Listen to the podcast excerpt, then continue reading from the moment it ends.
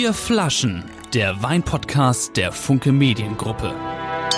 Herzlich willkommen zum Weinpodcast. Vier Flaschen im Corona-Krisenmodus, wie immer jetzt per, wir dürfen nicht sagen, eine, eine, also äh, als auf YouTube in einer Videoplattform, die nicht wenige Menschen nutzen im Moment und als Audio-Podcast wie immer. Ich erkläre ganz kurz, wie es geht. Vier Flaschen, das sind Michael Kutey, falsch ausgesprochen. Michael, sag mal Hallo. Kutey. Hallo. ja, perfekt, Kutey ist super. Okay. Und Axel Leonhardt, Michael Kutey, Axel, sag mal Hallo. Hallo. Sehr gut. Michael Coutet ist ein kundiger Weinkenner, der, wie kann man ganz glaube ich sagen, der größte, nein, andersrum. Das, was Christian Drosten für das Coronavirus ist, ist Michael Coutet für Weine.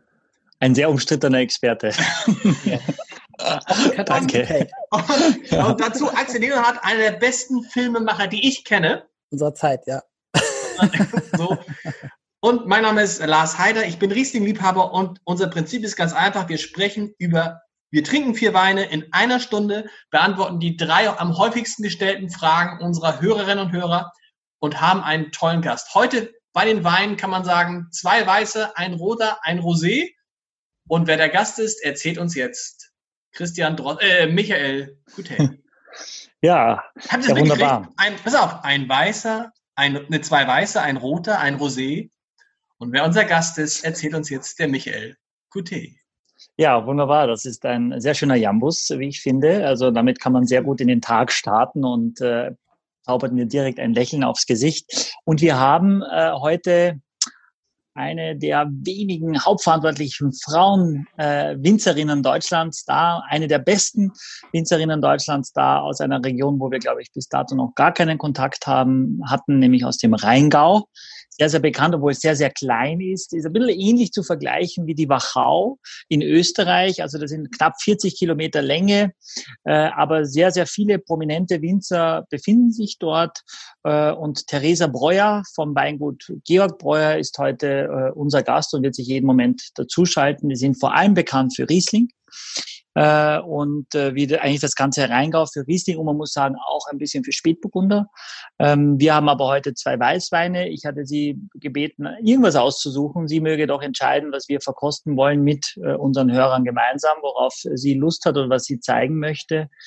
Und äh, ja, sie ist sehr jung und das erzähle ich vielleicht noch, bevor sie äh, dann auch da ist. Sehr jung hat sie ihren Vater verloren, äh, der das Weingut äh, eigentlich auch erst zu dieser ähm, bekannt, zu diesem bekannten Namen gemacht hat und kurz vor seinem Tod und ist ganz, ganz plötzlich äh, verstorben, ähm, war er auch nochmal in der Hanse Lounge und deswegen gibt es eine gewisse Emotionalität und sie war da, weiß ich jetzt gar nicht, Mitte 20, glaube ich, äh, und hat dann das Weingut, ihr Onkel hat sie auch unterstützt, übernommen und äh, deswegen äh, umso mehr eine Herzensangelegenheit, auch sie zu unterstützen, sie zu zeigen, weil sie sehr, sehr klare, also eh von der Stilistik ein bisschen ähnlich wie Christmann letzte Woche. Ähm, und ich weiß nicht, ob ihr das auch gemacht habt, aber ich habe den Weißburgunder zwei Tage später nochmal getrunken und dann war er für mich noch viel sensationeller. Also der hat sich so entwickelt im, im Kühlschrank mit der Luft. Also hat jemand von euch das ausgehalten oder habt ihr das direkt in eure Körper hineingeschüttet? Axel lacht. ja. Der Gentleman äh, schweigt und genießt. ja. Pass auf, bevor die Theresa kommt, können wir doch schon mal mhm. schnell die drei Fragen machen, die ja, uns super. die Hörerinnen und Hörer und Leserinnen und Leser geschickt haben. Die finde ich ganz interessant. Wir haben vergangenes Mal kurz darüber gesprochen, dass es Weine gibt, die Kopfschmerzen machen. Und da ist eine Frage, warum gibt es Weine, die Kopfschmerzen machen? Ähm, ja, das ist mir ein bisschen zu pauschal, wie auch zu pauschal ist zu sagen, dass man äh, von Chardonnay Kopfschmerzen kriegt oder äh, Schluck auf von äh, Shiraz. Ähm, aber es ist, äh, oft hängt es schon ein bisschen zusammen mit dem Histamin. Vor allem bei Rotweinen ist das so. Ähm, und je höher dieser Histamingrad ist, umso schneller kann es einem so ein bisschen zu Kopfschmerzen dann auch führen. Und das liegt vor allem bei sehr industriell hergestellten äh, Weinen. Und zeigen aber sehr, sehr viele sehr naturnahe äh, Weine oder Winzer, Winzer auch mit ihren Weinen. Äh, und je mehr man im Einklang mit der Natur ist und je mehr man von außen eingreift mit, muss ich so sagen, mit äh, toxischen Mitteln, äh, umso äh, weniger wirkt sich das auch auf den Wein aus. Aber es gibt Weine, ich finde, da riecht man rein und da riecht man schon, dass es Kopfschmerzen äh, mit sich bringen könnte. Und das kann durchaus sein, äh, dass es Weine sind, die eben 3,09 Euro kosten. Da hast du schon die zweite Frage fast beantwortet. Die zweite ist nämlich, woran erkennt man denn Weine, die Kopfschmerzen machen? Ja, erstmal, ja, erstmal kann man das natürlich am Selbstversuch äh, starten. Und Gut, sagen, ist ja okay, doof. ja, ich glaube, ein bisschen hängt es auch mit der Menge zusammen. Also wenn ich drei Flaschen vom besten Wein trinke, kann es schon sein, dass ich am nächsten Morgen trotzdem Kopfschmerzen habe. Das liegt also jetzt äh, nicht nur dann, ob das äh, ein großes äh, Histamin dann hat. Äh, und dann sind es oft, äh, es ist oft der Schwefel auch ein bisschen, der einem zur, zur Unbekömmlichkeit äh, äh dann auch dazu beiträgt. Und auch da ist es naturnahe Winzer, die eigentlich, also fast jeder Wein Schwefel, natürlichen Schwefel, der bei der Erzeugung entsteht, aber äh, um den Wein nicht zusätzlich noch mit Schwefel tot zu machen, weil man eben nicht möchte, dass er sich weiterentwickelt, äh, passiert bei hochwertigen Weinen eigentlich nicht, weil es ist ja der Wunsch, dass sich diese Weine entwickeln. Ich habe zum Beispiel bei dem Topwein, den wir gleich präsentieren, irgendwo gelesen, dass sie selber sagt, bis 2037 also sie sagt, von heute gesehen, in 17 Jahren ist der Wein erst so richtig perfekt. Ähm, und das passiert natürlich dann, wenn er noch natürlich in sich reifen kann und wenn er nicht komplett zugemacht wird. In 17 Jahren, Axel, ist da die Corona-Krise, ja, könnte, könnte rum sein. Ich hoffe. ich hoffe das. Aber Axel, was ja kaum einer weiß, was ja kaum einer weiß, ist, dass Axel neben, nebenberuflich an einem Impfstoff arbeitet. Ja. Aber es hat gar nichts mit dem Zucker zu tun die Kopfschmerzen? Äh, primär nicht, nein, glaube ich nicht. Der Zucker ist, ähm, also ich, ich, kann auch ganz viel süßen Wein trinken, ich kann eine ganze Flasche Kabinett trinken, was ich auch total mag, weil er mit neun Alkohol, neuneinhalb auskommt äh, und wirklich nicht ganz so süß ist, äh, nicht ganz zu süß ist, aber eben auf keinen Fall trocken äh, und habe trotzdem keine Kopfschmerzen. Liegt also vor allem am Schwefel, am Histamin, an der Machart und ja, ich glaube, es ist auch wirklich so, ob du äh, per Hand erntest oder ob du mit einem Vollernter durchfährst, die mittlerweile auch schon großartig sind. Gibt tolle, wirkliche äh, Vollernter, die jetzt nicht Kraut und Rüben und Kartoffeln vom Nachbaracker mit einfüllen, wenn sie komplett äh, quasi äh, den Weinberg abfüllen. Da gibt es wirklich tolle Sachen mittlerweile. Es ersetzt aber nicht die Handlese. Und in der Handlese versucht man ja, und teilweise haben uns die Winzer das ja schon erklärt, am, äh, im Weinberg schon das nicht saubere Traubenmaterial äh, auszusortieren, dass das gar nicht erst ins Weingut kommt. Und dort gibt es ja nochmal Sortiertische und mittlerweile gibt es ja Geräte, die quasi die faulen Trauben, sage ich jetzt mal, wegpusten. Also die das durchschnittliche Gewicht einer Traube messen und wenn das eben abweicht davon, dann gibt es einen Luftdruck und diese einzelne Traube wird dann weggepustet. Wow. Axel hat, schon, Axel hat schon die dritte Frage vorweggenommen, nämlich woran erkennt man denn eigentlich den Zuckergehalt eines Weines? Das ist eine sehr schwierige Frage, äh, muss man sagen. Das ist äh, klar von den Kabinettsstufen, wie wir es schon mal gemacht haben, äh, wissen wir ja, dass dann ab äh, Spätlese, äh, Auslese, Bärenauslese, Trockenbeerenauslese eben süßer, in der Regel auch immer weniger Alkohol. Also es ist ganz schwer möglich, einen trockenen Wein äh, zu machen unter 11 Prozent Alkohol. Das ist so. Das, das, das ist schon mal der erste Ansatzpunkt. Wenn es also das heißt also, je weniger Alkohol, desto mehr Zucker wahrscheinlich? Genau Klar, so ist es. Süßweine haben so 6, 7 Prozent Alkohol, ne? Genau, ja. Das heißt, ja, dass die, die Hefe verwandelt den Zucker in Alkohol. Und wenn sie eben nicht den ganzen Zucker noch verarbeitet hat, ist also auch noch nicht so viel Alkohol dann da, na, weil sie arbeitet ja noch mit dem Zucker. Wenn sie also damit durch ist und sagt, nee, ich kann nicht mehr, ich will nicht mehr, für mich ist ja nichts mehr zu holen, dann bleibt, bleibt dieser Gärprozess stehen, ja, und in dem Moment ist dieser Zuckergehalt und der kann ja auf 300 Gramm äh, hochschnellen, also wirklich extrem süß und das sind Weine, die dann 7, 7,5 Alkohol haben. 300 Gramm ja. pro, pro 0,75 Liter? Pro, ja, pro, auf, auf Liter rechnet man das immer. Okay. Auf Liter rechnet man das immer. Aber es gibt dann zum Beispiel, ich glaube, das Elsass ist so eine Vorreiterregion, die haben so Ampeln drauf äh, von 0 bis 6 und 6 ist das süßeste oder trockenste und null ist das, äh, äh, das, das süßeste. Und dann sieht man immer, wie weit dieser Zeiger ausschlägt auf dieser Ampel und dann hat man an der Flasche, kann man da schon ein bisschen erkennen, wie süß er dann auch ist. Hier zu Lande ist es ein bisschen schwieriger. Ein paar Winzer machen das schon. Das Wort lieblich oder halbtrocken ist de facto unsexy. Ja, ja. also es steht öfter drauf trocken und das ist dann trocken, äh, zumindest per Gesetz, äh, als dass es eben nicht draufsteht. Das heißt, wenn trocken draufsteht, brauche ich nicht draufschauen, hundertprozentig trocken drin. Und sobald nicht trocken draufsteht, muss ich eben hinten einmal nachschauen, ob es hinten irgendwo steht oder ob ich äh, erkennen kann, dass der Alkoholgehalt so niedrig ist, dass offensichtlich nicht der ganze Zucker verarbeitet wurde. Wunderbar. Sag Hallo zu Theresa, würde ich sagen. Michael. Theresa, kannst du, uns, Servus. Hallo. kannst du uns hören? Jawohl. Michael, kennst du? Ich bin Lars. Das ist der Mann mit der Mütze ist Axel, einer der berühmtesten Filmemacher Ja. nach Christian Drosten. Moin. Theresa, herzlich willkommen. Michael hat, hat sich schon vorgestellt. Ähm, für alle die, die uns hören, muss man sagen, man kann uns auch sehen. Und für alle die, die uns sehen, kann man sagen, man kann uns auch hören. Es gibt es vier Flaschen sowohl als Audio-Podcast als auch als Videopodcast. Und wir fangen jetzt mit dem Trinken an. Theresa Breuer ist uns zugeschaltet. Mit welchem Wein fangen wir an, Theresa? Wir haben zwei von dir. Ach, ähm, ja, fangen wir mal mit Jungen an. Also 2019, Lorch.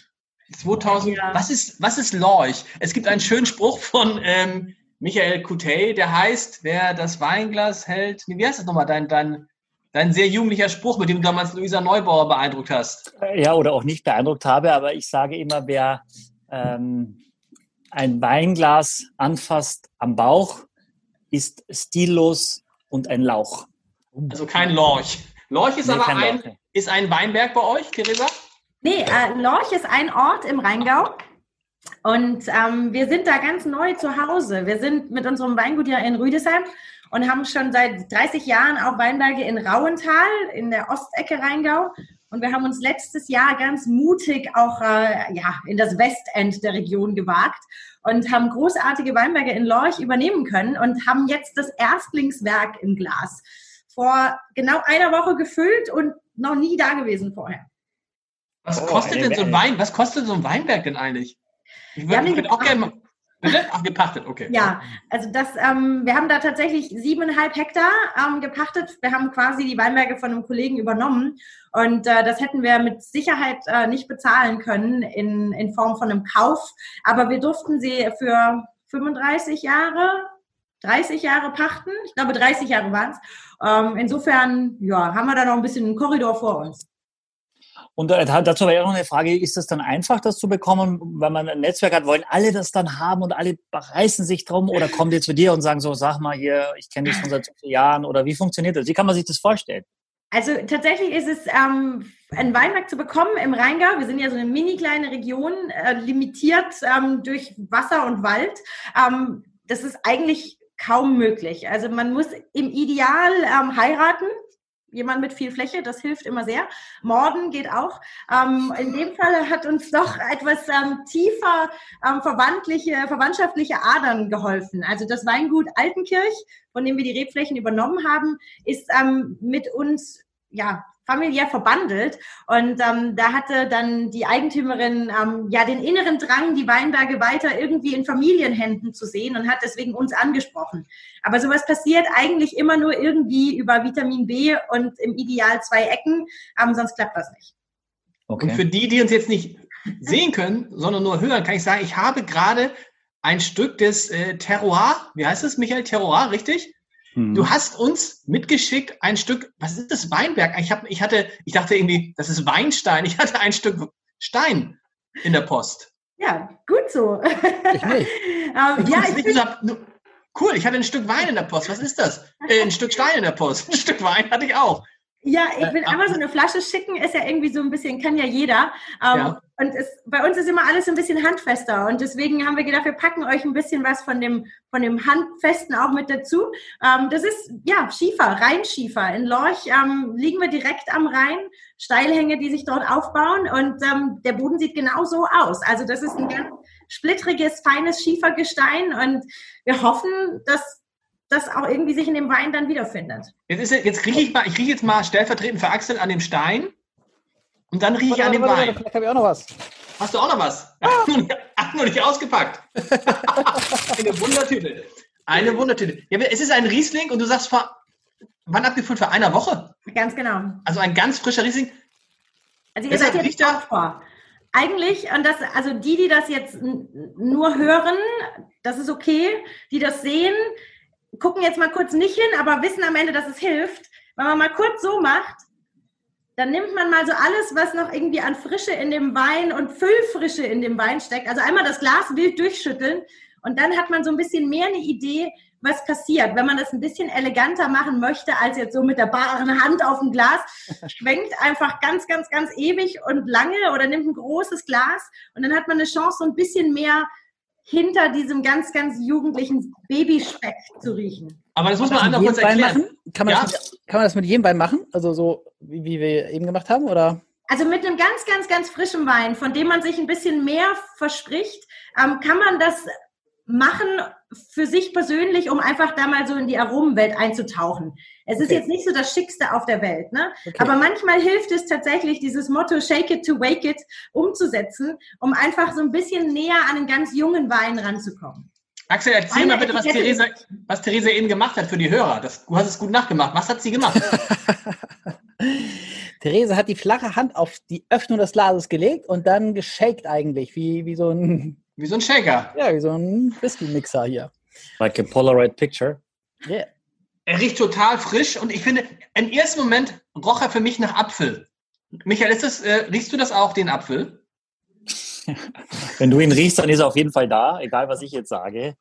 Ähm, du hast natürlich, du merkst dieses Unruhige schon. Also ich habe den Wein tatsächlich, ich habe beide Weißweine einmal äh, gelüftet äh, vorher. Äh, und das, das merkst du jetzt schon, dass der Wein noch, ähm, noch, noch sehr jung ist äh, und sehr, sehr, sehr unruhig. Äh, und äh, das, das ist aber äh, auch, äh, liegt das auch daran, wenn er vor kurzem abgefüllt wurde und auch äh, einen Schraubverschluss hat, dann ist das, dauert das noch mal länger in der Entwicklung und der Schraubverschluss macht das noch mal wirklich ganz zu und deswegen hilft es, junge Weine wirklich zu dekantieren, sehr, sehr häufig. Es sieht oft so ein bisschen wichtigtuerisch aus, aber es ist oft viel öfter sinnvoller, als ältere Rotweine zu dekantieren, ist es jüngere Weißweine zu, zu, zu belüften, weil ihnen die Luft einfach wirklich, äh, wirklich gut tut. Ich finde, Also das ist ein ja für tolles mich- Erlebnis gerade. Es, es schmeckt wirklich, es schmeckt ganz anders als, der, als Rieslinge sonst. Es, es schmeckt halt wirklich so ganz jung. Ich glaube, ich habe noch nie so einen jungen Riesling getrunken. Ich meine, eine Woche. Ne? Es ist schon, Ja, Michael ist natürlich, für Michael ist natürlich, Im. Ideal passiert jetzt auch noch ganz viel. Also das Ja. wirklich so dieses Aufwachen im Glas, ähm, gerade bei so einem frischen Wein, noch ein extrem spannender Mhm. Prozess ist. Ich finde, dass er am Gaumen schon ein bisschen erwachsener daherkommt im Vergleich zu diesem extrem unsortierten Aroma. Aber das ist ganz ungewöhnlich. Also wir haben auch für den Wein erst seit heute Morgen die amtliche Prüfnummer. Also wir haben erst jetzt quasi das Okay vom Weinbauamt, dass wir überhaupt den Wein zeigen dürfen. Also es ist wirklich ein Krass. sehr frühes Stadium. aber was ist denn eine amtliche Prüfnummer? Das steht ähm, bei einem Qualitätswein immer auf der Flasche hinten drauf. Da hat das AP-Nummer steht da, sieht man das so ein Okay. Ähm, Und, wozu braucht man das? Das ist dann, äh, äh, schmeckt gut. Nee, äh, kann man trinken. das ist ähm, so ein bisschen eine, ja, eine, eine Sicherheit. Also nur Qualitätsweine und Prädikatsweine bekommen diese Prüfnummer und da wird einfach einmal durch ein Panel quasi bescheinigt, mit dem Wein ist alles tutti, der ist verkehrsfähig, ähm, da passt das alles. Landweine zum Beispiel gehen nicht mehr durch diese Kontrollstufe. Ähm, das ist ja eine, ein, Prüf, ein Prüfsiegel, wo jeder Wein eigentlich ähm, ja einmal abgestempelt und durchgerochen wird. Und wenn ich ihn als Qualitätswein vermarkten will, muss ich eben auf diese Prüfnummer warten, bis ich ihn ähm, in den Vertrieb bringen darf. Cool. Ich dachte immer, Landwein nochmal. ich dachte immer, Qualitätswein heißt eigentlich nichts oder ist das, ist das doch so? Naja, wir können jetzt so ein bisschen über diese Qualität dieser Verkostung streiten. Ähm, das ist manchmal so ein bisschen ähm, fraglich. Und natürlich ist es auch so, dass ähm, in so einer Qualitätsprüfung nach einem bestimmten, nach einer bestimmten Idee verkostet wird. Und Weine, die ein bisschen individueller sind, vielleicht auch ein bisschen dreckiger oder irgendwie derber im Charakter, haben es in solchen Prüfungen sehr schwer. Und Mhm. viele sagen sich dann, ich schenke mir die Prüfung und das Gehässel und degradiere das quasi, ähm, nenne es Landwein, deswegen ist es kein schlechter Wein. Aber Mhm. tatsächlich ist es eben so, dass eben Qualitätsweine und alle darauf folgenden Prädikate eben durch diese standardisierte Prüfung quasi gehen. Das Mhm. heißt aber nicht, dass jetzt ein Landwein, wenn er Charakter hat, der schlechtere Wein ist. Überhaupt Aber kann man sagen, dass das die teureren Weine sind oder ist es, irgendwie, ich weiß nicht, gibt es Ich glaube, es gibt Qualitätsweine unter Landweine, die 10? sind so teuer, weil sie einfach so abgefahren und geil und einzigartig und ähm, in Miniaturmenge vorhanden sind. Ähm, wenn man, glaube ich, die große Menge mal betrachtet, dann ist es schon so, dass ein Landwein ein günstigerer Wein ist, Hm. aber man kann es nicht schwarz und weiß sehen. Was heißt denn Landwein dann eigentlich? Also vom Land kommt das ja alles. Ja, ein Landwein zum Beispiel darf kein, keine Region auf dem Etikett haben. Also je einfacher die Qualität, desto weiter die Herkunft, beziehungsweise gibt es dann eben keine genaue definierte Herkunft mehr. Okay, das heißt, Landwein ist ein Wein, der kann aus Deutschland sein, zum Beispiel. Genau. Den guckst du dir dann gerade an. Theresa, du hast so hochge Meine liebe Kollegin aus der Vinothek hat gerade einen fetten Tomahawk-Knochen für meinen Hund in der Hand.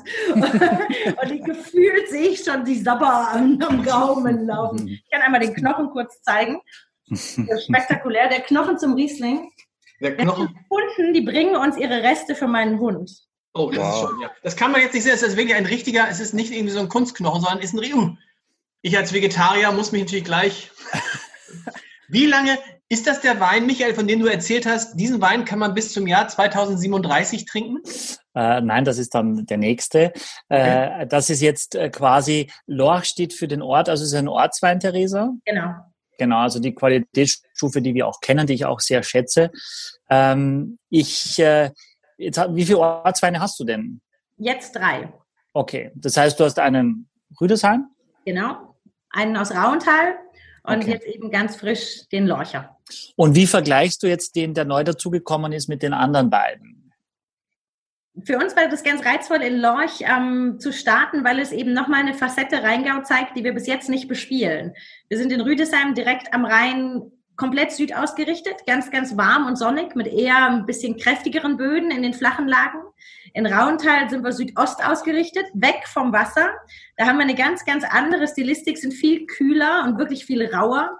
Und in Lorch sind wir auf einmal Südwest ausgerichtet und auf einem komplett steilen Gelände. Also es ist nochmal so eine Thematik, die einfach ganz anders ist und das bringt dem Wein eben genau diese Kombination. Man hat die Reife durch die Sonne und die Wärme durch die Nähe vom Rhein, aber wir sind nicht ganz so intensiv reif wie Rüdesheim und haben aber dieses wahnsinnig Steinige mit dabei.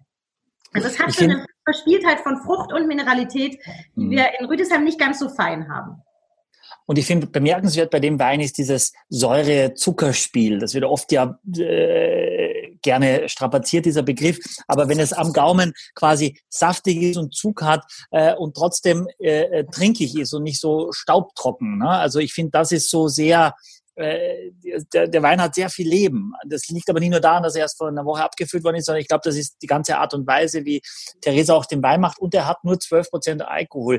Wie kannst du denn da bewusst darauf hinarbeiten, dass das so ist? Weil die Weine ja bei dir generell eher niedrig im Alkohol sind. Also wir sind tatsächlich ähm, nicht so gut im bewusst auf etwas hinarbeiten. Also wir Okay. nehmen, sind, glaube ich, ziemlich gut im, ähm, Bisschen wie bei uns. im Reagieren mit offenen Augen und im Ideal auch mit einem freien Geist. Also wir probieren ähm, irgendwie nicht das, das Patentrezept Jahr für Jahr zu verfolgen, sondern uns relativ gut zu adaptieren und nehmen eigentlich die, diese Wechselhaftigkeit der, der natürlichen Gegebenheiten einfach hin. Wir sind aber allesamt tendenziell ein bisschen ungeduldig. Und ich glaube, das ist was, was in den letzten Jahren vielleicht so ein bisschen in unsere Karten spielt, weil ich die Reife nicht extrem hinauf beschwöre. Ich will reife Trauben haben, aber mir ist es eigentlich relativ wurscht, ob die Zuckerreife die ideale ist. Sobald die Traube schmeckt und man das Gefühl hat, jetzt passiert da ganz viel Geschmack in der einzelnen Beere, ernten wir. Und in manchen Jahren, 2019 ist eins davon, ist es durch große Trockenheit oft so, dass die Zuckerreife verzögert ist und eigentlich erst relativ spät dann der Zucker sich aufbaut. Aber wir sind entspannt. Wir brauchen nicht die 12,5, 13 Volumenprozent auf der Flasche, die sich durch den Zucker definitiv generieren.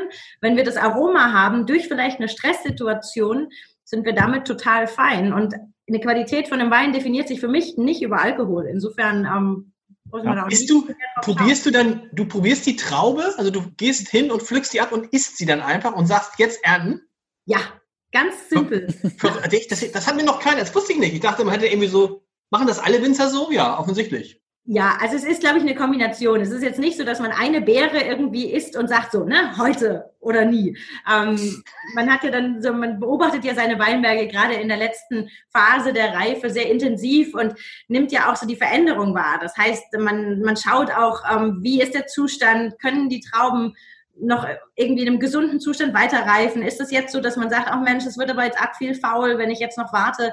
Und dann ist es aber so, am Ende entscheidet wirklich der Geschmack und wir überprüfen den Geschmack nur, indem wir eine kleine Mostprobe machen. Das heißt, wir quetschen dann die Trauben, machen so einen Mini-Traubensaft, weil man doch im Saft nochmal anders schmeckt als von der Beere. Aber das ist ein ganz, ganz simples Ding und ähm, am Ende vom Tag wird geholt, wenn einem das Gefühl sagt, so, jetzt ist geil. Haben wir doch mal unseren Fruchtsaftexperten. Ist geil? Ich, ich habe hier noch, ich habe noch hier eine Frage, weil ich, ich habe ja jetzt auch hier Steine von dir gefunden. Da- Das ist Schiefer, ja? Genau. Und das hier? Das ist auch, also, ähm, also es gibt in dem Leuchttütchen mehrere Farben Stein tatsächlich. Genau. Ähm. Ja, genau. Der rote ist ein Tonschiefer, da ist ein bisschen mehr Eisenanteil mit dabei. Deswegen hat er eben diese rötliche Farbe und ist sehr splittrig. Und was Ja. aber auch in Rüdesheim und auch eben in Lorch extrem präsent ist, ist Quarzit. Und das ist dieser massivere Brocken, der einfach Ja. Eben gar nicht diese Splitterstruktur hat, nicht diese feinen Lagen, sondern wirklich ein massives Gestein ist, heller in der Farbe. Aber das bringt so diese, diese Mischung. Schiefer, Quarzit, das ist so das Spiel, was wir in Rüdesheim und in Lorch besonders haben. Und Was das- ist krass, wir haben immer gesagt, Entschuldigung, auch? Axel? Ja, aber, aber das schmeckt man tatsächlich. Also, Quarzit bringt wieder so ein bisschen eine Kühle in den Wein. Ähm, Minerale schmeckt man nicht. Also die haben keinen Geschmack. Aber es ist so, dass eben man so eine Verwandtheit von dem Geschmack in den Wein zu von Boden hat. Also ich persönlich, ich kann jetzt nicht beschreiben, wie Boden schmeckt. Aber wenn man durch steiniges Gelände geht und es geregnet hat und es warm ist und nach dem Regen kommt so, eine, kommt so ein Duft vom Boden hoch. Das ist irgendwie Ja. so eine klassische nasser Stein oder sowas? Kann man das sagen? Das ist Nasser Stein. ja, ja, schon irgendwie. Ja. Und das ist für mich so ein bisschen so dieses, dieses steinige, feine. Und Ja. das Hm. ist halt. Mein. Lieblingssatz, was ich von Michael gelernt habe, der, der, der, Wein kommt vom Boden. Wie heißt du, was du immer sagt? Ja, Ist ja bei Riesling Ja. ganz besonders so, dass er vom Boden kommt, oder? kommt vom Boden. Oder? ist halt Kommt nicht, nee, kommt über den Boden. Kommt über den Boden und nicht über die Frucht. Wobei das hier so ein bisschen, ich habe eine Frage, weil meine Frau immer so mit Riesling äh, äh, ähm, fremdelt. Ist das ein guter Einstieg jetzt mit so einem jungen Riesling? Weil ein alter Riesling ist natürlich vielleicht auch gewöhnungsbedürftig, aber der ist ja nah dran auch an, oder? Kann die, ist es Nein. besser, wenn ich heute Abend mal davon das einschenke und nicht wieder den Rosé von Michi? also ja und nein. Riesling ist ja so divers, deswegen ist es unheimlich schwer, jetzt da den Wein als ähm, Geschmacksding irgendwie zum Einstieg zu definieren. Ich würde tendenziell vielleicht noch ein bisschen warten, um einen Einsteiger mit dem Wein abzuholen, weil er einfach noch sehr, sehr wild ist. Und das, wovor viele ja beim Riesling so ein bisschen Angst haben, ist ja oft diese Säure, die schlimme Säure, die ja meist wunderschön eingebunden ist, aber die oft so ein bisschen diesen, diesen Angstmoment kreiert. Und die ist natürlich bei ganz frischen Weinen schon auch sehr, sehr präsent. Also insofern, wenn man ein bisschen Ruhe da noch reinpackt, ist es, glaube ich, besser zum, äh, ja, zum Bekehren. Aber wird Mhm. hier ja ganz gut tatsächlich eingefangen, ne? Durch, ich weiß nicht, es ist ja eine gewisse Süße auch da. Wo, also ich könnte mir vorstellen, dass, dass meine Freundin den irgendwie total gern mag. Obwohl sie bei anderen Weinen manchmal sagt, sorry. Ja, es Ist das glaube ich, sehr, sehr? Ist es bei dir auch so, dass mit den Weinen, dass du, ich kann mit den Weinen, mit den tollen Weinen, die ich immer mit nach Hause bringe, irgendwie nicht so richtig punkten im Moment. Ja, also nicht immer. Also äh, ist, ne, ich habe schon Weine mitgebracht, wo meine Freundin sagte, wow, super, irgendwie hier Günther Jauch und so. Also die Flasche haben wir immer noch, obwohl sie längst alle ist. Aber jetzt so die letzten Weine, also von, von letzten Mal, damit konnte meine Freundin nicht so viel anfangen. Okay. Außer zu Spargel. Aber sobald der Mhm. Spargel alle war, hat der Wein nicht mehr geschmeckt. Michael, Ja, also ich glaube, meine Frau hat gestern so eine spanische Tortilla gemacht. Das ist ja ein vegetarisches Gericht. Ich liebe es. Einfach nur Kartoffel, Zwiebeln, Ei, fertig. Äh, Und das hat super, super gepasst. Ähm, äh, mit dieser, das passt bestimmt super, meine ich, mit der Säure jetzt auch von dem Wein, wenn du ein bisschen, weil relativ viel Öl auch da, äh, da in dem, ähm, in dem Gericht dann dabei ist, Olivenöl.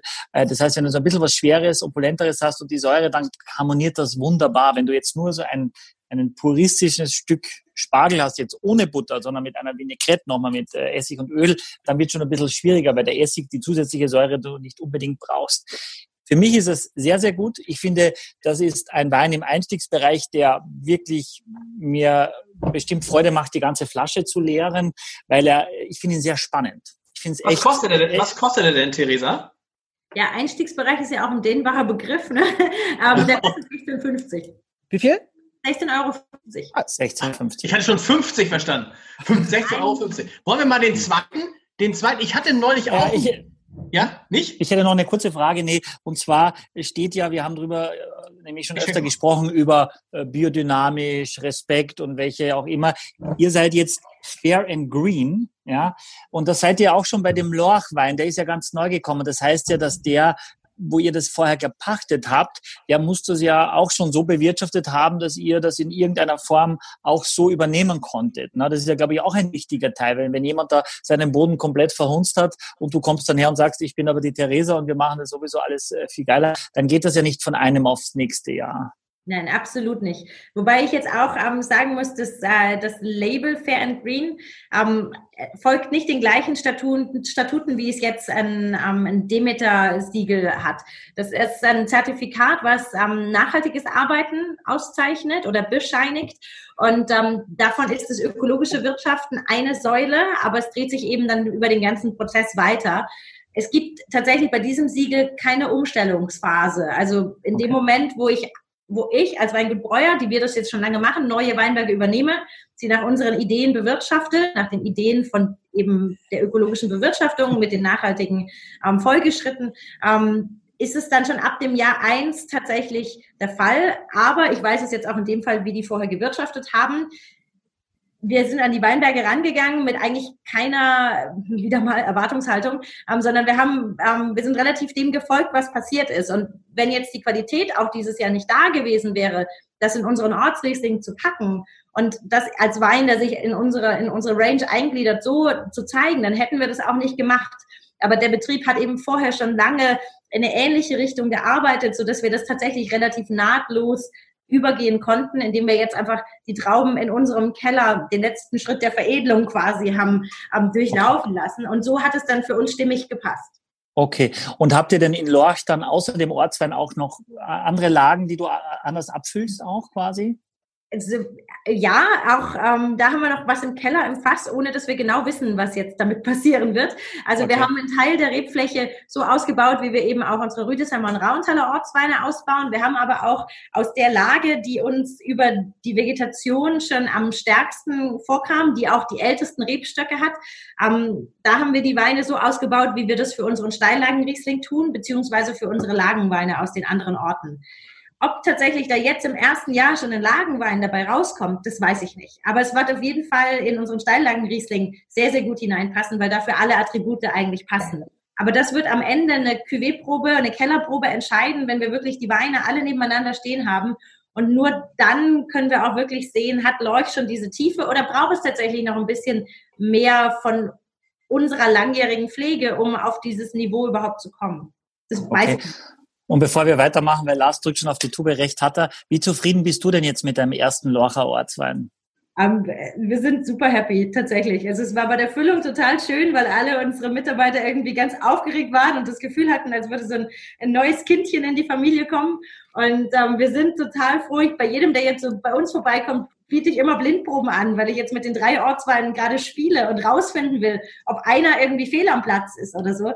Und ähm, es sind alle eigentlich sehr entzückt davon und können jetzt irgendwie nicht sagen, dass der, dass der da nicht reinpasst von der Qualität. Und ich selbst, es ist ein Zauberfleckchen. Also wir hätten die Weinberge nicht übernommen, wenn wir nicht ähm, davon ausgegangen sind, wären, dass wir da irgendwie auch unsere Handschrift gut, gut ähm, prägen können. Und ich glaube, es passt sehr gut. Ich freue mich. Sehr gut.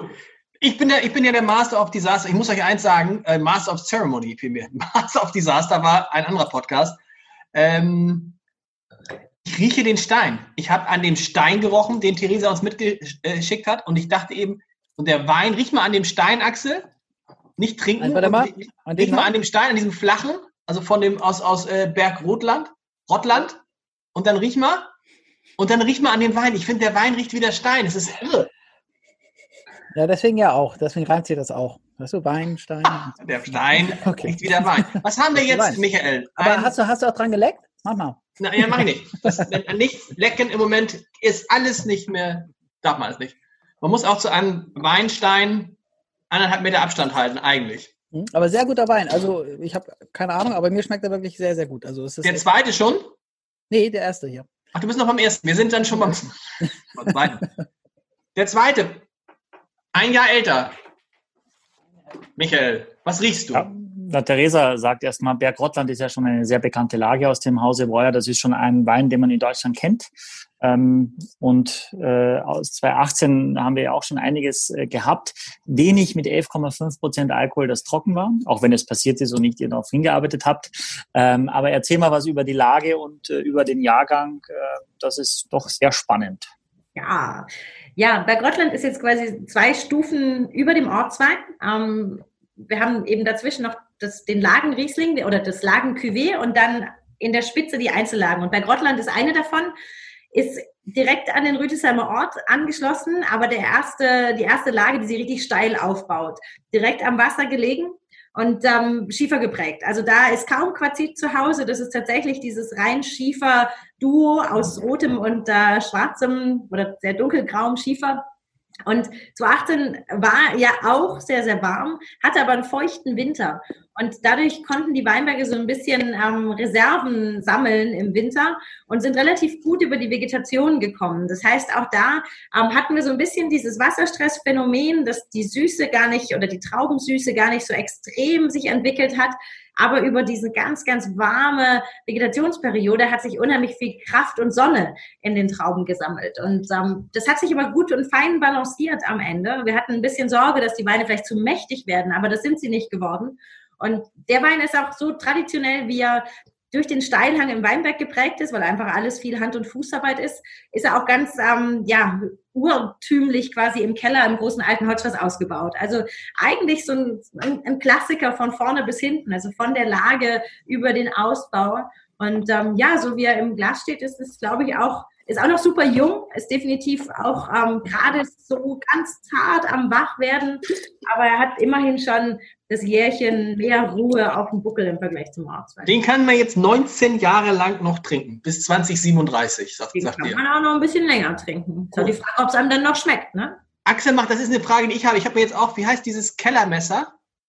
Kellnermesser. Kellnermesser. Kellner, Kellner, wie der Kellner. Habe ich mir auch Kellner. gekauft. Und ich, kurze Frage, ähm, wie diese Schraube, wie tief muss man die da reindrehen? Mir sind schon zwei äh, Korken jetzt abgebrochen. Äh, Nicht die weil Frage? das Problem war, wenn ich die Schraube zu tief reingedreht habe, konnte ich den Nupsi nicht mehr an, an dem Flaschenhals befestigen, Michael. Was mache ich da falsch? ich denke mal, dass man gar nicht so viel falsch machen kann beim Doch, doch, Aufmachen kann einer man. Flasche Weil, Wein, aber seht ich, ihr das? ja, ja. Das Also ist Blut. hat mich eben an, an, beim, beim Öffnen der Flasche verletzt. oh, das ist Ernsthaft? aber ein ganz gemeines Scheiß, dann. Ja, ja, das sagt man. Kann man rausschneiden. Aber das, aber das Messer ist total stumpf, deswegen äh, Also wie tief rein jetzt die Schraube? Naja, Axel hat sich verletzt, ich habe mehrere Im- Korken verletzt. Im Prinzip so tief rein, dass du mit diesem kleinen, kurzen Gelenk einmal den Hebel ansetzen kannst. Ja, dann ziehst du es hoch, dann drehst du es wieder ein bisschen nach und dann hast du den langen Hebel und ziehst es Ah. komplett raus. So funktioniert es eigentlich. Ich mache das nächstes Mal Ja. im Videotutorial, wenn wir nicht jetzt so eine charmante, tolle Winzerin dann zu Gast haben, wo wir äh, uns jetzt dann über das Aufmachen von Flaschen oder wir arbeiten nur noch mit Drehverschluss, äh, dann gibt's diese Herausforderung gar Wie ist der nicht. Schnitt hier? Oh nein, richtig. Ja, boah. Oh Mann. Ja, das ist Ein heftiger Schnitt. Bei großen Weinen aus steilen Lagen, da muss Ja. man nicht nur als Winzer schwitzen, da muss auch der Konsument ein bisschen opfern. Sag mal, Theresa, du hast gesagt, wir haben es ja gelernt, gelernt von Michael, Gutswein, Ortswein, Lagenwein, großes Gewächs. Du sagst, es ist eine erste Lage. Warum ist es kein großes Gewächs? Ist keine erste Lage? Großes Gewächs? Also die Weinbergslage ist klassifiziert und mittlerweile hat man sich im Rheingau darauf verständigt, dass man über große Gewächse spricht. Ähm, früher hat man im Rheingau über erste Gewächse gesprochen. Das hat sich über die Jahre ein bisschen gewandelt. Ähm, wir sind nicht Mitglied im VDP. Ähm, deswegen sind wir von dem Begriff groß, äh, VDP großes Gewächs quasi ähm, unberührt. Und bei uns ist es unser Lagenwein. Es gibt aber die Lagenbezeichnung wirklich nur auf den Etiketten der allerbesten Weine zu lesen. Also es gibt da nicht nochmal Unterstufen. Wenn eine Lage genannt wird, dann ist es das Allerbeste, was die Lage zu bieten hat. Und dann sind es auch wirklich nur die allerbesten Lagen, die wir in unseren Weinbergen haben. Michael, was schmeckst und riechst du? Nachdem Also, ich ja vorhin mit ähm, Apfel, eine, glaube ich, ziemlich weit vorne lag, kannst du jetzt vielleicht auch mal was sagen. Ja, Apfel war, war organoleptisch mega. Also Apfel war, dass du Apfel gesagt hast, dass du den rausgehauen hast, diesen Apfel, da hast du ihn so genailt, äh, muss man schon sagen. Äh, es gibt ja auch nur einen Apfel, ne? Es gibt ja auch nicht unterschiedliche Äpfel, die man vielleicht titulieren würde. Ähm, Also, was mir als erstes auffällt, ist, ähm, was ich immer mag und schätze und suche und was mich sofort anspringt, sobald ich den Wein einmal im Mund hatte, wenn es salzig ist. Ja. Ist Habt ihr das auch? Ja. ja. Das hatte ich beim ersten gar nicht so, wahrscheinlich weil er auch ein bisschen mehr Zucker noch hat, aber das habe ich jetzt hier extrem. Und das ist etwas, wo, was sofort bei mir was passiert. Es, es, ich habe sofort äh, Lust, äh, weiter zu trinken. Ja, also es ist sofort am Gaumen, äh, mag ich das total schmecken und es mm. ist für mich dann sofort etwas, wo ich glaube, dazu will ich auch gern was essen, weil dieses Salz vom Wein und mit dem Essen, was irgendwie gewürzt ist, das zusammen äh, steigert den Gesamtgenuss. Ja, und das Ein ist Essen, das, das irgendwie gewürzt ist. Das ist interessant. Würzt ihr euer Essen normalerweise nicht? in Österreich? Na, ich lebe ja schon äh, 20 Jahre in Hamburg. Aber die, sind die Kinder jetzt ein bisschen älter. Am Anfang haben wir eher sehr vorsichtig mit dem Würzen. Jetzt wird normal gewürzt. Ähm, aber das Salz, also wir, wir salzen auch normal und sagen nicht, der restliche, das restliche Salz haben wir dann aus, über den Wein zu uns äh, kommend. Aber ich glaube, das ist etwas, was, ich weiß nicht, vielleicht ist es auch, dass ich vor allem Weine aussuche oder Menschen, die diese Weine machen, die genau das haben, weil, weil ich selber so total drauf stehe. Aber das ist etwas, was schon wirklich besonders ist und was du auch nicht erzwingen kannst, sondern das kannst du nur aus dem Boden gewinnen. Das kannst du nicht irgendwo anders herzaubern. Ja, das müssen wir noch mal sagen. Michi, äh, Michael, Michael, Michi, Gott, Michael, das hat mich neulich auch einer mich gefragt, äh, lasst ihr euch da von den Winzern irgendwie, äh, die schicken euch die Weine und geben euch viel Geld? Nein, diese Weine sucht allein Michael Coutet aus und nimmt dann dann Winzer dazu, die er kennt, aber die er gut findet. Wir würden jetzt keinen Winzer nehmen, wo wir sagen, der ist nichts. Nein, und wir lassen uns auch nicht bezahlen. Äh, das machen wir nicht. Äh, also und deswegen bin ich. Lassen. Ja, deswegen bin ich auch, deswegen bin ich auch da, weil ich das mag, ehrlicherweise. Äh, wir haben ja auch, plane überhaupt nicht, das auch noch zu verkaufen oder so. Ähm, das wäre oft schöner für die Winzer und für die Händler, weil ein bisschen mehr dann hinten raus äh, gemacht wird. Aber klar ist aus meiner Sicht äh, sehr subjektiv, alles, was wir hier zeigen, sind Weine, die besonders sind, weil sonst braucht man das nicht machen. Und äh, ich finde auch jemanden, der uns jetzt hört oder, oder sieht, eine Stunde seiner kostbaren Zeit, eine von 24 Stunden, die der Tag nur hat, zu opfern für irgendeinen Schmafu, den man macht, um damit Geld zu verdienen, finde ich, äh, äh nee, dafür bin, sind wir nicht zu haben.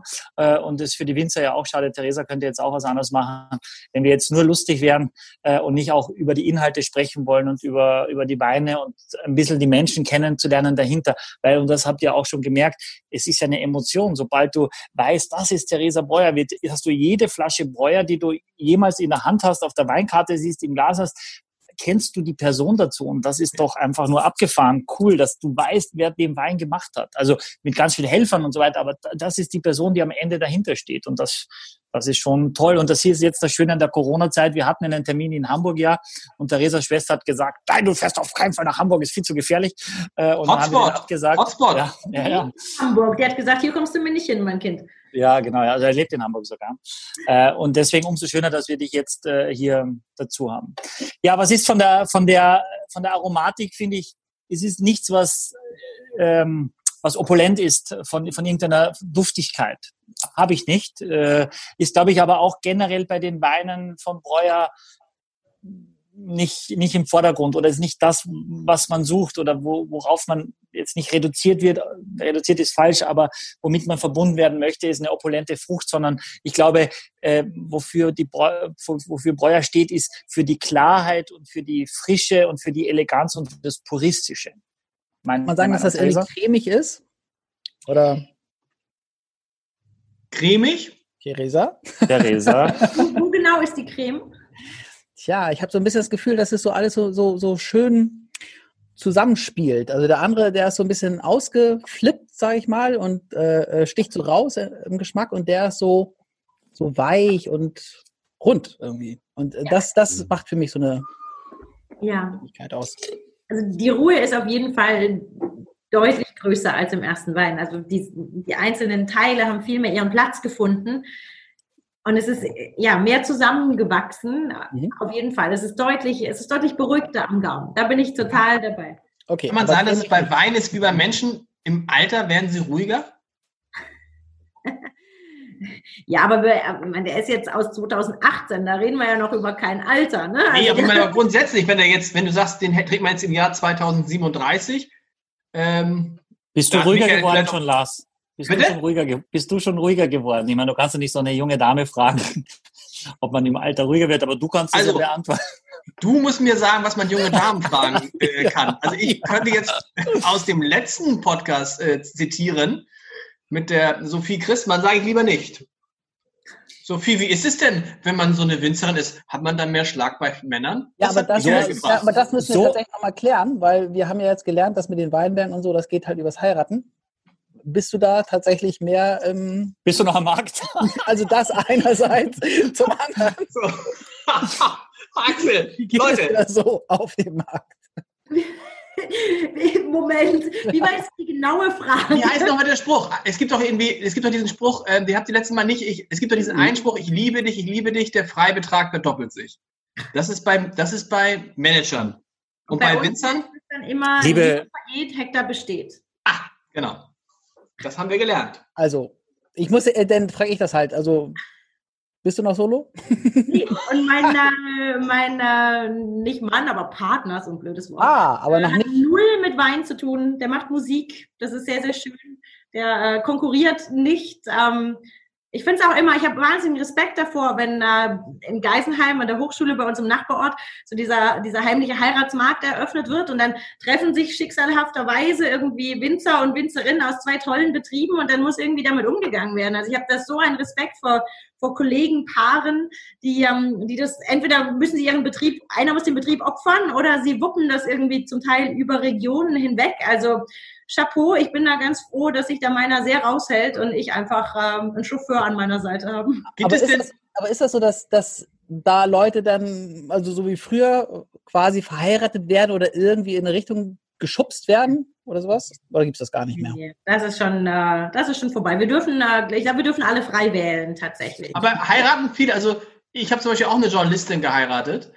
Also unter Journalisten ist es sehr, sehr üblich. Ich glaube, bei uns in der Redaktion sind 15 Prozent der Leute miteinander verheiratet oder zusammen. Ist es bei Winzern auch so, dass sich äh, oftmals auch Winzer dann einfach finden und dann dieses Problem entsteht?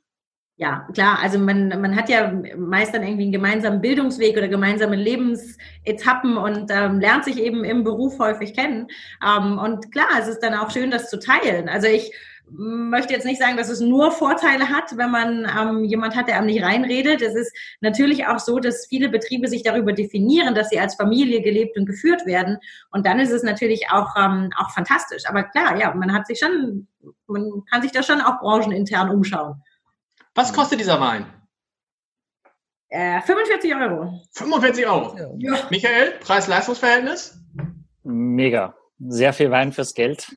Wow. Okay. Ähm, und es ist, äh, also ich würde ihn jetzt noch nicht trinken. Es ist zu jung und ich weiß, wie toll die Weine sind, wenn sie einfach ein bisschen, bisschen reifer sind. Und ein bisschen reifer heißt zehn Jahre reifer von heute, nicht zwingend äh, 27 Jahre, äh, weil sie einfach viel mehr zeigen. Sie werden viel subtiler und sie werden viel äh, mehrschichtiger. Und das ist jetzt, äh, das, das ist ein toller Wein. Man kann jetzt da schon, man kann den jetzt schon trinken und man kann damit man, man erkennt schon, was es ist, aber es zeigt nicht das, was, was es wirklich kann. Ja, und deswegen ist es, äh, nur das Problem ist, da steht auch hinten drauf, 5532 Flaschen. Ich meine, das ist ja gar nichts. Ja, und eine Handvoll Magnums. Das heißt, leider ist es so, dass du es heute kaufen musst und dann musst du die die Möglichkeit haben, es ordentlich zu lagern, zumindest ein Sechserkarton.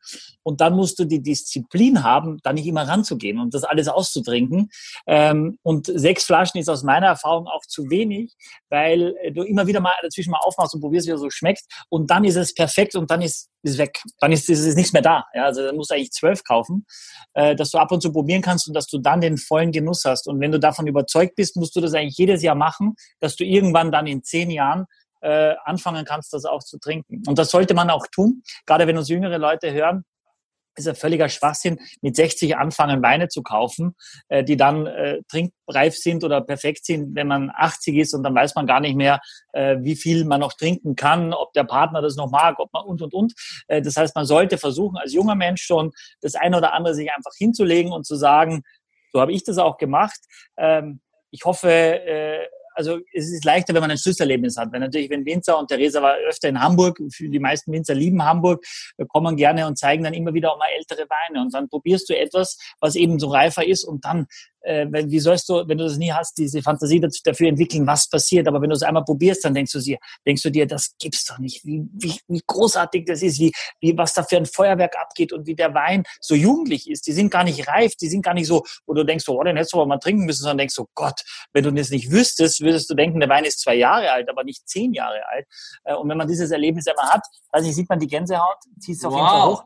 Dann, äh, Wann hast du deinen ersten Wein gekauft, Michael? In welchem, wie alt warst du mit deinem ersten Wein? Ähm, meine, meine erste Flasche Wein war ein Jahrgang 1997. Ja, also da war ich äh, dann knapp 20 oder so, wo ich meine erste teure genau. Flasche Wein. Knapp ja, 20. Äh, Der war gut. Der war nicht schlecht. Okay. Ja. Ja, doch, war, war so. ja, war so. Äh, gut, kommen wir zur nächsten Flasche. Ja, und äh, das war eine Magnum Marienthal Blaufränkisch von Ernst Triebaumer, werde ich nie vergessen. Und dann habe ich die Weihnachten vor ein paar Jahren aufgemacht, sollte perfekt sein zur Gans. Und dann war der Wein Kork. Und meine Eltern sind auch jetzt nicht so die wahnsinnigen Wein und ich wollte es nicht wahrhaben, weil so eine, das waren damals 150 Mark, 1000 Schilling werde ich nie vergessen, war so viel Geld.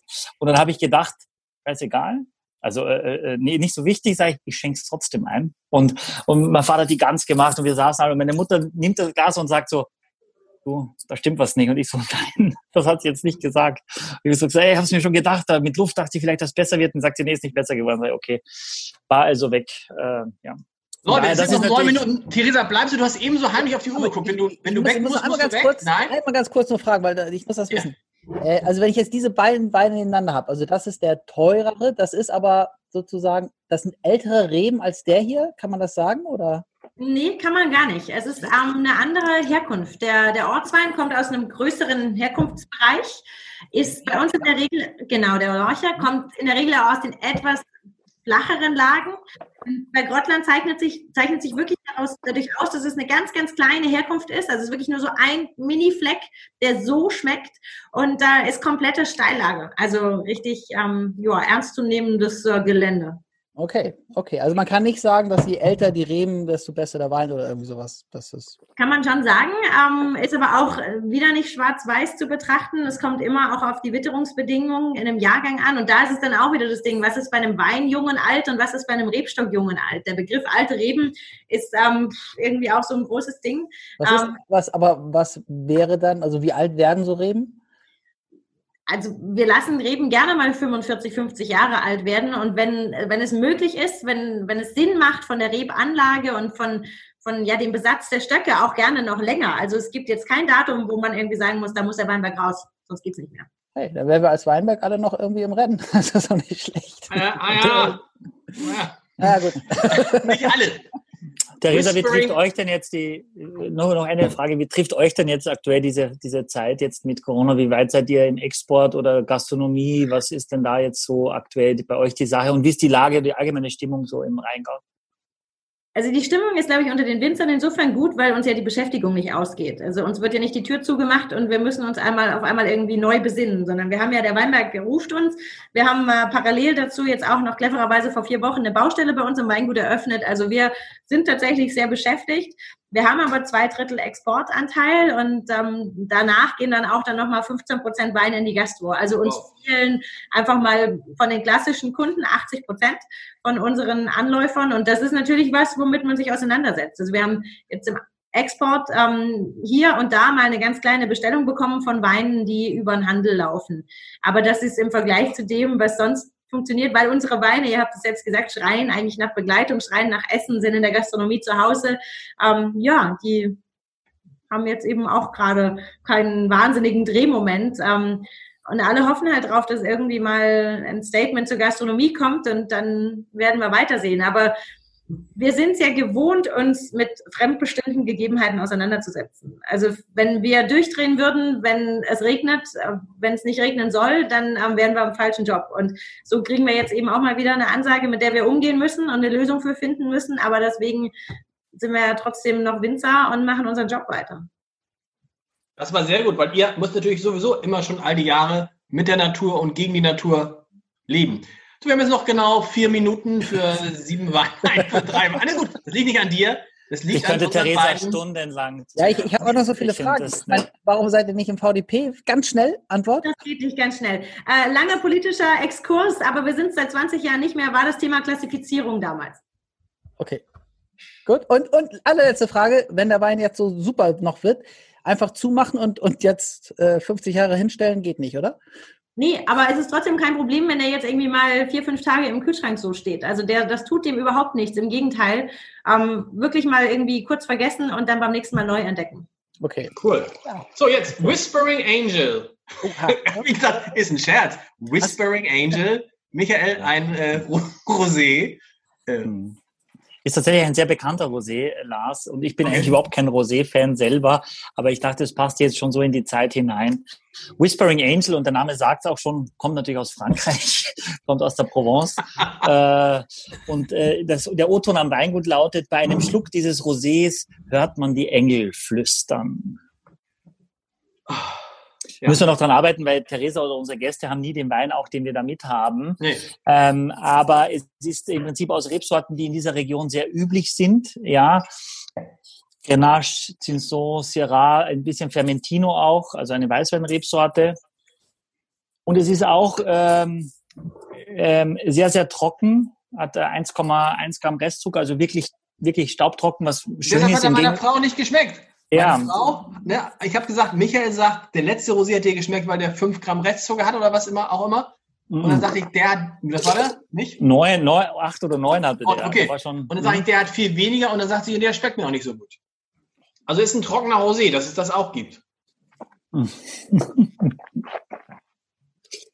Ja, das gibt es auch, trockene Rosés.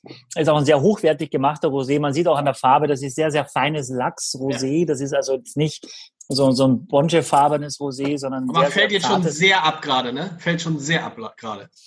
Also in Ähm, der Reihenfolge schwierig, finde ich. Ja, man würde nur nie mit dem Rosé, also in der Regel würde man nicht mit einem Rosé anfangen und dann auf Weiß gehen, äh, sondern man würde das von der Stilistik schon so machen, weil es einfach ein bisschen mehr Gerbstoff hat. Das merkst du schon. Merkst du das, äh, Lars? Du Ja, guckst aber so, schmeckt so, mir gerade so. gar nicht. Also ganz, boah, schmeckt wie so ein, wie so ein Salmi-Lolli. Ja, okay.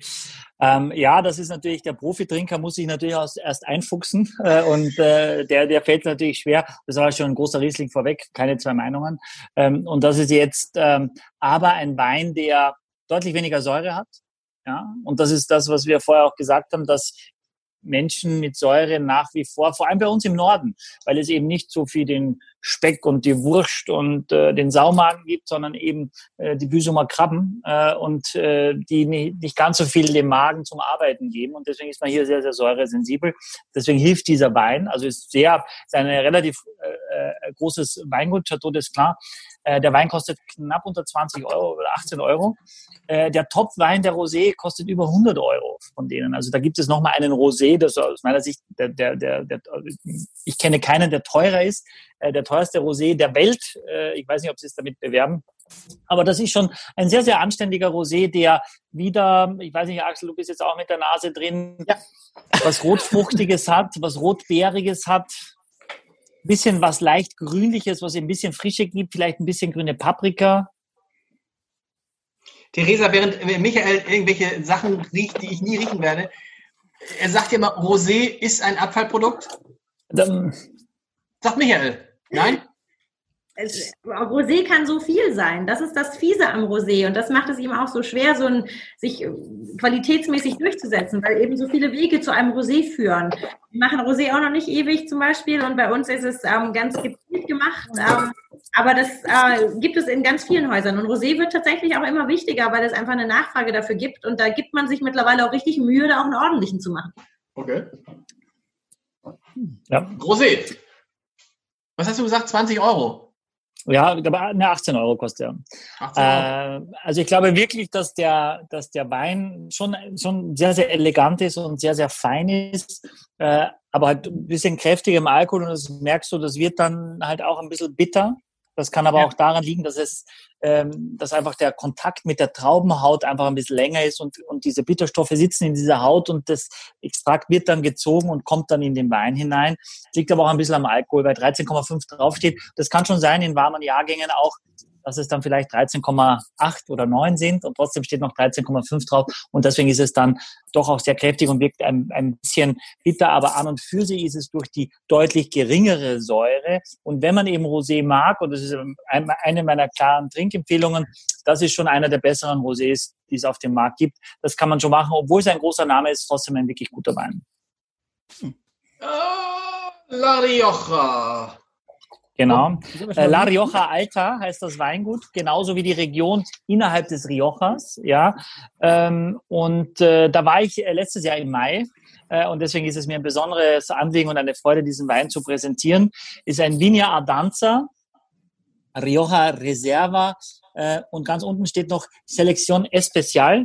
Ja, und das wurde bisher erst, ist es zum zweiten Mal, dass es eine Selektion Especial gibt. Das erste Mal war es 1962. Ja, das heißt, nur wenn es wirklich herausragend ist, wenn der Winzer das als herausragend empfindet, dann schreibt er noch zusätzlich Selektion Especial raus. Und das ist in dem Fall so gewesen aus dem Jahrgang 2010.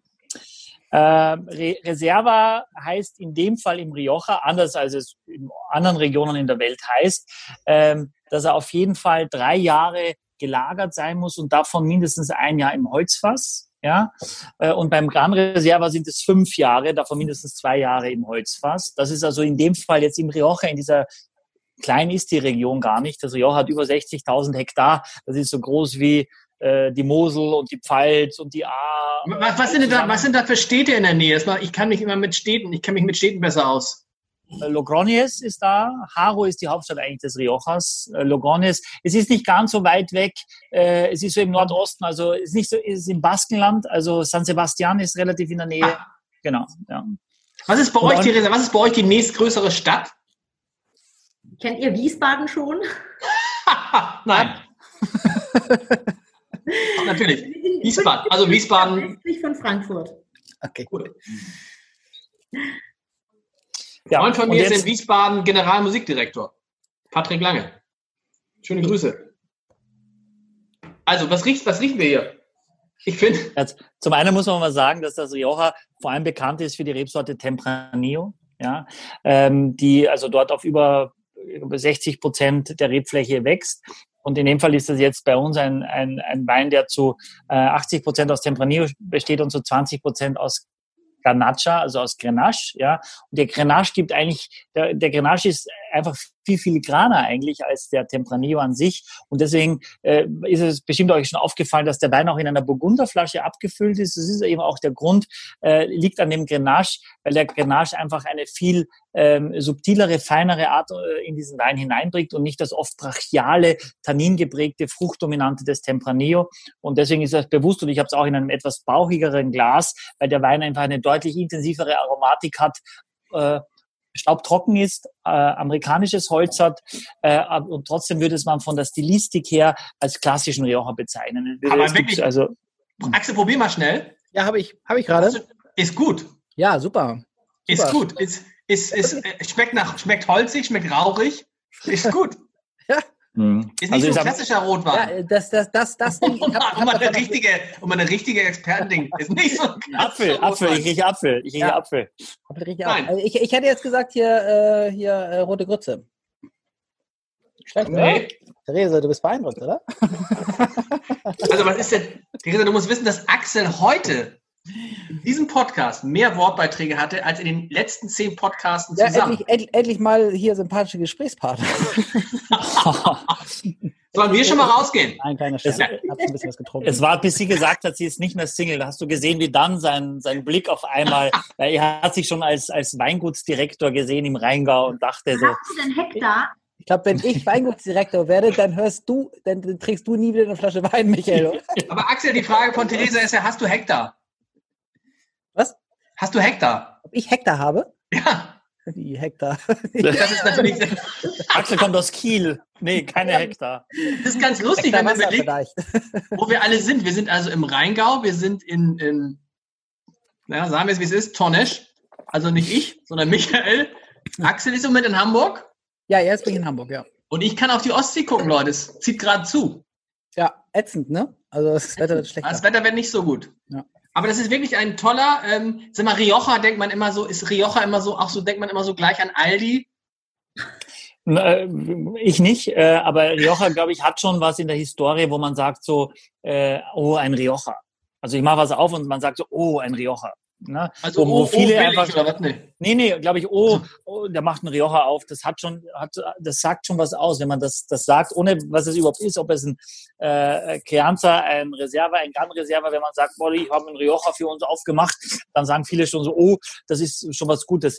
Muss es aber genauso wenig sein wie irgendeine andere Rebsorte oder irgendeine Region auf dieser Welt, weil, weil eben, wie gesagt, man ja nicht mal weiß, was es drin ist. Ne? In Deutschland ist es ja äh, also in Bordeaux ist es ja auch wurscht, was drin ist, dann ist es das Chateau, ja. Und in Deutschland ist es aber in der Regel immer der Riesling oder man fragt immer genau, wie viel ist denn da genau drin oder wie viel Prozent ist denn da die andere Rebsorte und möchte sich damit ein bisschen profilieren. Am Ende ist es aber komplett egal. Und der Winzer arbeitet ja manchmal auch noch und sagt so, ich habe da noch das eine Fass, das mache ich da rein, in die anderen 27, auch eine andere Rebsorte und muss sich dann prozentual errechnen, wie viel Prozent das überhaupt ist. Hat auch gar keine Wichtigkeit äh, äh, fürs Weingesetz vielleicht, ja, und fürs Weingesetzbuch und wo ist das Fass. Aber ansonsten geht es ja nur darum, wenn ich irgendwas dazugebe, wird es besser als vorher? Ist es ersetzbar? Ist es besonderer oder eben nicht? Und wie kann ich die konstante äh, äh Signatur und das konstante äh, Gefühl eines Weines immer wieder reinbringen, also meine eigene Handschrift. Und da, da kann das Küvettieren schon helfen. Also eine Cuvée ist per se kein schlechter Wein, wenn man versucht, die, die positiven und negativen Eigenschaften der einzelnen Rebsorten eben einander anzugleichen, um dann das beste Ergebnis rauszubringen. Ich muss daher, sagen, ich mag den. Ich mag den. Das ist ein sehr, sehr guter Wein. Ein sehr, ein sehr komplexer Wein, der, ich finde, so ein bisschen Tabak, ein bisschen Zedernholz, ein bisschen schwarzem Pfeffer, ein bisschen äh, äh, Pflaume, so eingekochte Pflaume, gar nicht so viel Vanille, ein bisschen Vanille, aber nicht viel. Und das ist ja immerhin, ich meine, das ist 2010, der Wein ist neun Jahre alt, ja. Zehn. Aber, äh, zehn, ja, stimmt, danke. Ja, zehn, 2020 ja. ist so ein Jahr, das Schreiben. Was kostet dieser Wein, Michael? Mm. Den du exklusiv in Deutschland vertreibst. Jetzt kommt's. Ja, dann sag mal, was, was, was kostet der? Nee, ein 20 gebe ich dafür aus. Ich glaube, der ist teurer. Ja, ein bisschen teurer ist er, ja. Ich glaube 24 oder 25. Er ist auch sehr hoch bewertet, ähm, hat 95 Parker-Punkte, also die bekannteste weltweite Rating-Agentur äh, in China sitzend mittlerweile. Äh, und das ist, das ist viel. Mhm. Und das ist viel, äh, viel dafür, also viele Punkte für, für relativ wenig Geld. Aber das ist ein Wein, den gibt es, glaube ich, seit zwei Jahren auf dem Markt. Oh, ich war, wie gesagt, am Weingut. Ähm, auch da kann man bestimmt äh, die nächsten 15 Jahre das noch liegen lassen. Und dann könnte man eine Challenge machen. Man kauft sich eine Kiste von dem äh, Vinja Adanza und eine Kiste äh, von dem Riesling aus dem Rottland und dann schaut man in zehn Jahren, was einem besser gefällt dann, was einem, was man lieber mag, was besser gereift ist oder was in der, mit der Reife was einem mehr zusagt. Bei einem Rioja, wenn der reif ist, ähm, geht es eher, wird es eher fast wie ein Bordeaux, weil es sehr viel runder und sehr viel weicher und sehr viel ausgewogener wird und ist echt spannend. Ja. Äh, und der Riesling, äh, man spricht ja Primäraromatik, Sekundär, Tertiäraromatik, je älter er wird, umso äh, subtiler wird die Aromatik und umso spannender wird er dann auch. Habe ich da schon gesagt? Ich rede red ich jetzt viel? Nee. Boah, ich bin gar nicht. Also tolle Weine, finde ich. Und Michael, tolle, ich finde das gut, weil Theresa muss wissen, Michael nach jedem Podcast nach jedem Podcast schreibt Michael mir und manchmal auch Axel, es war wieder zu lang. Ihr müsst mal darauf achten, das ist wirklich das für die 60 Minuten Grenze. Ich habe noch eine Frage. Warum heißen denn die Weine in anderen Ländern nach den Regionen? Warum gibt, könnte jetzt auch sein, dass man sagt irgendwie, ne, bei uns heißt es nach den, wonach heißt es bei uns nach den Rebsorten? Ha, ist eine Frage, Frage. an mich. Okay. Ich ähm, weiß nicht, Theresa ja. kann es auch sagen. Ich kann es nicht sagen. Gut, es gibt also in Bordeaux zum Beispiel eine Klassifikation, die 1855 gemacht wurde. Und da hat man sich ganz genau angeschaut, äh, wo sind die Böden, äh, wo ist der Fluss, wo ist die Sonne. Und dann hat man gesagt, das ist ein Grand Cru und das ist ein zweites Cru und so weiter. Und in dieser Klassifikation gab es in den letzten 150 Jahren ganz wenig Veränderungen. Was du aber drauf pflanzt, kannst du komplett frei entscheiden. Ja, äh, es ist einfach nur der Boden hat die Klassifikation und dann ist das Chateau drauf und alles, was das Chateau erntet, heißt dann Chateau, Chateau Breuer zum Beispiel. Ja, im Burgund sind es auch Lagen. In der Regel sind es Chardonnay und Pinot Noir von den Rebsorten verteilt, aber es geht immer um die Lage und das ist, was Theresa auch sagt. Äh, das versuchen sie ja auch zu machen. Im Idealfall bist du irgendwann so weit, dass du sagst, blind, das ist ein, das ist ein, das ist ein Berg Rottland oder das ist ein Schlossberg, der bekannteste Wein vom Breuer. Wenn du das geschafft hast, wenn es also, und Riesling, und das, das habe ich immer wieder gesagt, Riesling hilft, das zu transportieren, diese Lage. Riesling ist ein Transporteur. Wobei bei uns die Lage, die Sorte nicht mehr auf dem Etikett steht. Nur bei den Basisweinen, schon bei dem Ortswein steht auf dem Frontetikett der Riesling nicht drauf. Weil auch da die Philosophie das ist, der Boden, das ist das, der den Wein prägt. Riesling ist, der transportiert es. Aber bei Grottland ist das, was unique ist. Riesling ist ja überall. Und bei den kleinen Weinen packen wir die Rebsorte noch mit drauf, weil das einfach so ein bisschen Vertrauen schafft und hilft, ähm, eine Erwartungshaltung vielleicht zu erfüllen.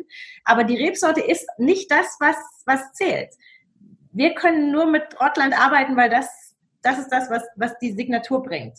Wollen wir noch mal einen Screenshot machen, Leute, mit einem Glas unbedingt. in der Hand? Unbedingt. Jeder, jeder, jeder, mit seinem Lieblingswein. Ja, ich habe meinen schon drin. Meine ja, ist völlig überraschend. Flasche, oder? Keine Ahnung. Ja, die Lieblingswein.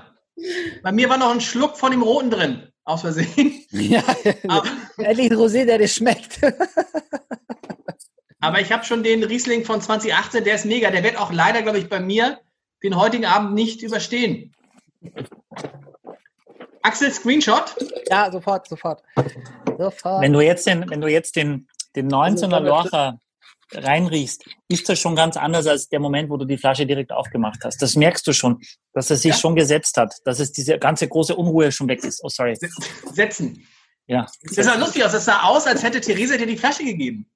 Ja? ja. Das sah lustig aus. Das sah sehr lustig. Also für die, für die, die es im Video. Axel, wir müssen auch aufhören, weil Axel, glaube ich, hat so einen gewissen Pegel schon erreicht. Auch ja, aber du auch, du auch, komm. Na, ich, ich nicht. Einmal Ganz mit Profis arbeiten, Theresa, ich entschuldige mich. Ganz ehrlich. Äh, auf, machen wir Screenshot? Ja, sofort. Ja, Axel möchte diesen Podcast aus irgendeinem Grund nicht beenden und ich weiß nicht, was der Grund ist. Ich krieg's nicht. Ich, ich nehme das Weinglas. Dann nehmen wir alle ein Weinglas und lächeln bitte einmal lieb in die Kamera. Das okay. Glaub, vielen Dank. Wir hören uns in einer Woche wieder. Theresa, vielen Dank. Es hat großen Spaß gemacht mit dir. Ja, finde ich auch. Vielen Dank. und ich möchte mich einerseits bei Sophie Christmann für Michael Kutey entschuldigen und bei dir für ähm, Axel Leonhardt und bei Luisa Neubauer für alle. Ja, und ich, ich, ich bei, bei Christmanns dafür, dass du nicht äh, im VDP bist. Sorry. Ja. Finde ich gut. Bis nächste Woche. Cheers. Aufs Leben. Cheers. Aufs Leben. Aufs Leben. I like it.